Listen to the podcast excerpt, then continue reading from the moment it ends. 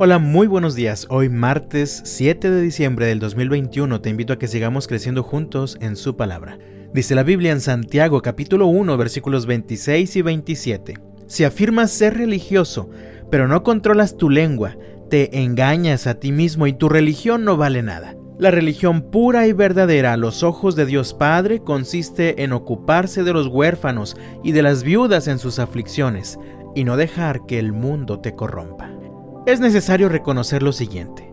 A muchas personas les resulta atractiva la religión, pues les hace verse y sentirse bien. Les hace sentirse bien, a veces con su propia conciencia, al ayudar a los pobres o al compartir lo que les sobra con los necesitados. Y les hace verse bien al aparentar piedad, compasión, generosidad y amor por otros. Pero nos equivocamos cada vez que nos conformamos con practicar una religión basada en apariencias, cualquiera que ésta sea. Al contrario, todo surge de una relación con Dios por medio de la fe que produce genuina transformación desde lo más profundo de nuestro ser interior. Muchos piensan que pueden hacer cosas que les hagan quedar bien con Dios. Algunos hasta están dispuestos a hacer sacrificios de vez en cuando para quedar bien con Dios. Pues a través del profeta Oseas, Dios dijo, quiero que demuestren amor, no que ofrezcan sacrificios, más que ofrendas quemadas, quiero que me conozcan. De nada te sirve decir que tienes mucha fe y que crees en Dios y que estás dispuesto a sacrificarte por Dios si no has sido transformado desde el interior para amar a tus semejantes. Por esto Santiago dice, si afirmas ser religioso pero no controlas tu lengua, te engañas a ti mismo y tu religión no vale nada. En el tiempo de Jesús había un grupo religioso llamado los fariseos. Ellos afirmaban ser los hombres más conocedores de la ley de Dios y afirmaban también que la podían cumplir con excelencia. La realidad es que eran excelentes en aparentar, pues mira lo que Jesús dijo en cuanto a ellos en el Evangelio de Mateo capítulo 23.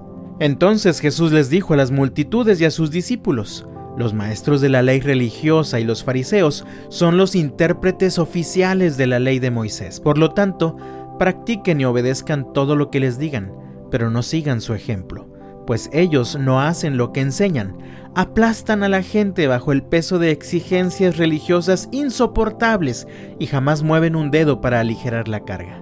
Todo lo que hacen es para aparentar. En los brazos se ponen anchas cajas de oración con versículos de la escritura y usan túnicas con borlas muy largas y les encanta sentarse a la mesa principal en los banquetes y ocupar los asientos de honor en las sinagogas.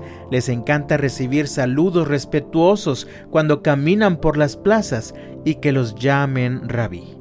¿Qué aflicción les espera, maestros de la ley religiosa y fariseos hipócritas, pues se cuidan de dar el diezmo sobre el más mínimo ingreso de sus jardines de hierbas, pero pasan por alto los aspectos más importantes de la ley? La justicia, la misericordia y la fe.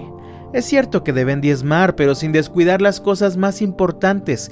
Guías ciegos cuelan el agua para no tragarse por accidente un mosquito, pero se tragan un camello. ¿Qué aflicción les espera, maestros de la ley religiosa y fariseos hipócritas, pues se cuidan de limpiar la parte exterior de la taza y del plato, pero ustedes están sucios por dentro, llenos de avaricia, y se permiten todo tipo de excesos. Fariseo ciego, primero lava el interior de la taza y del plato, y entonces el exterior también quedará limpio.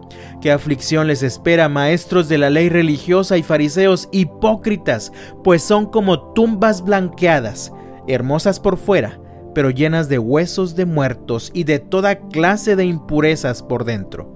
Por fuera parecen personas rectas, pero por dentro el corazón está lleno de hipocresía y desenfreno. Aprende lo siguiente, mi amado. No es posible que una persona esté bien con Dios mientras que al mismo tiempo pretenda pisotear y maltratar a las personas que le rodean. Todos los que viven o han pretendido vivir así viven en la mentira pues la verdadera religión, la que se fundamenta en una relación personal con Dios por medio de la fe, necesariamente transforma desde lo más profundo de su interior a quien la profesa.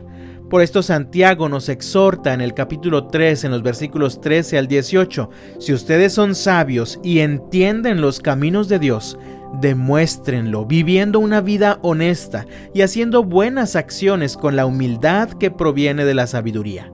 Pero si tienen envidias amargas y ambiciones egoístas en el corazón, no encubran la verdad con jactancias y mentiras, pues la envidia y el egoísmo no forman parte de la sabiduría que proviene de Dios. Dichas cosas son terrenales, puramente humanas y demoníacas, pues donde hay envidias y ambiciones egoístas también habrá desorden y toda clase de maldad.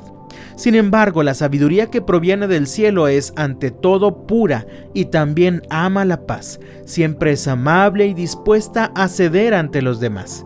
Está llena de compasión y del fruto de buenas acciones.